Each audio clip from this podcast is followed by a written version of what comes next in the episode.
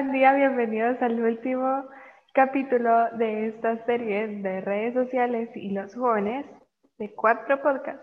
Y esta vez estaremos hablando un poco acerca sobre las falsas noticias y la información falsa en las redes sociales. Como para introducir este tema, eh, sabemos que a muchos de nosotros nos gusta por compartir historias, noticias en las redes sociales con nuestros amigos o familiares. Y en sí todos compartimos cosas por diferentes motivos. Quizás era una historia interesante, una noticia sobre una celebridad, algo que nos gusta, e incluso algo que nos pueda haber hecho reír. Pero cuando vemos algo que nos gusta en las redes, realmente comprobamos que esto sea cierto.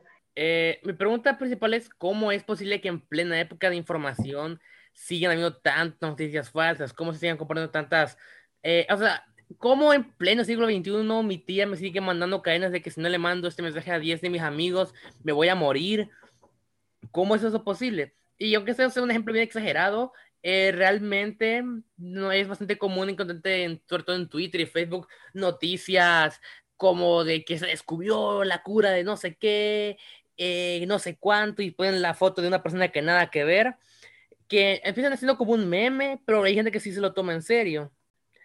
Eh, pero realmente, porque eh, supongo que, por ejemplo, yo al menos uh, le acuño eso a la hueva de las personas, perdón por la expresión, pero siento que la gente es muy floja para buscar información. O sea, por favor, aquí alguien me póngase la mano en el corazón y dígame, no, Fernando, yo cuando estoy investigando voy a la pestaña 2 de Google, porque realmente yo voy al cuarto, si estoy desesperado, voy al cuarto resultado, hasta ahí. No sé si alguno tiene una corrección para mí o algo, o una comparación. Bueno, es que también la información es tanta que no se sabe cuál, cuál es real y cuál no. Hay una noticia que salió hace no mucho porque se trata de la vacuna, que había una chica que decía que si te vacunabas te crecían los pechos a las mujeres, ¿verdad? Y también habían otros que decía que le daba ciertas cosas que nada que ver. Es cierto lo que dice Isa. Em, como tú preguntaste, Fernando, que cómo era posible el problema de que aún se creyera información falsa. Es cierto lo que dice Isa, la cuestión es la cantidad de información que hay ahora. Es tanta que cuesta saber qué es real y qué no si no se da una investigación detallada.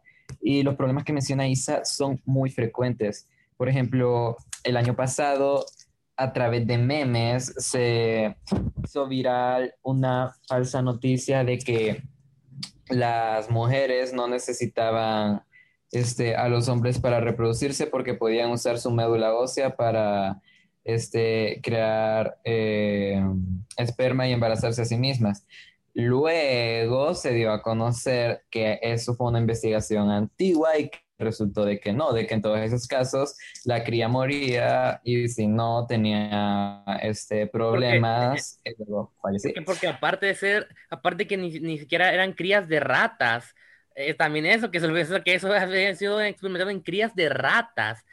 Esta información, ¿cómo, cómo creen que se, que se propague tanta información falsa ustedes? Eh, ¿Alguien va a decir algo? Es que tiene una idea. Dale, dale. Va. Yo creo personalmente porque nunca ha sido tan sencillo compartir. Literalmente, vos agarras una noticia, le das el botón de compartir y lo pones en todos lados. Porque, em, como ya dije, da flojera leer un artículo de más de dos párrafos. Y realmente quedamos con lo primero. Por ejemplo, es muy sencillo descontextualizar una noticia y, de, y, y hacerla parecer que realmente la noticia está hablando de otra cosa o cambiar totalmente la perspectiva a la noticia. Eh, un caso parecido a lo que mencionó aquí mi compañero Miguel es que, eh, como había dicho, a veces empiezan como por un meme de, ah, qué chistoso, pero que se lo toma en serio. Por ejemplo, no sé si ustedes vivieron esta época donde a youtubers como Auron Play o a Fernand Flo o Luisito Comunica los ponían en una, como en una portada de Se Busca, donde agarraban una foto de ellos y los acusaban de crímenes de guerra súper fuertes. Y por lo general, gente como alejada del medio de YouTube sí se creía que eran criminales o terroristas, porque, o sea, lo vi en Facebook. Facebook no miente. O sea, mentir en Internet es ilegal, porque no lo sabían. Bueno, yo creo que la verdad, los creadores de estas noticias falsas normalmente las crean para cumplir con, no sé, una agenda social que para enfurecer a la gente, hacerla sentir como impotente, ¿verdad? O por lo mismo para obtener ingresos de esos mismos, ¿verdad?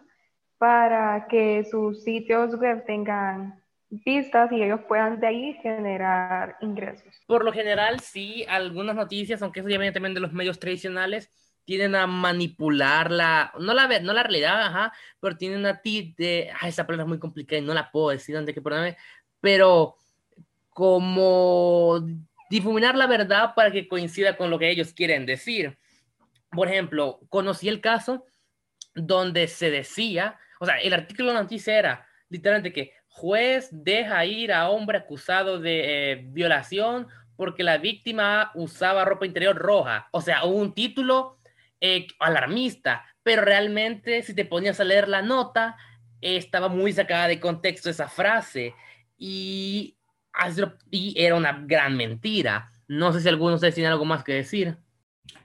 Sí, em, el sacar de contexto eh, o enfocar en algo que solo es una parte muy pequeña de una gran noticia, el llamado clickbait, em, que se da incluso en videos de de YouTube y em, pues es más que nada eso, eh, eh, exageraciones, estafas y, y simples engaños o memes que se hacen por internet.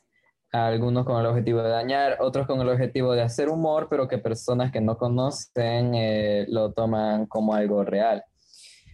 Em, Simplemente por eso hay que investigar las cosas a la hora de verlas y no creerlo directamente. Pero no sé eh, si alguien aquí tiene una conclusión final de nuestra serie con nuestros podcasts. Bueno, en conclusión, como se puede ver a través de esta serie de podcasts, las redes sociales pueden ser un lugar muy atractivo, pero muy peligroso, engañoso o cruel por lo cual debemos tener cuidado y saber a qué prestarles atención y a qué no, para que no nos afecte de forma negativa. Y con esto finalizamos nuestra serie. Les agradecemos por habernos escuchado. Hasta aquí nosotros somos la Cheada en línea y esperamos que haya sido de su agrado.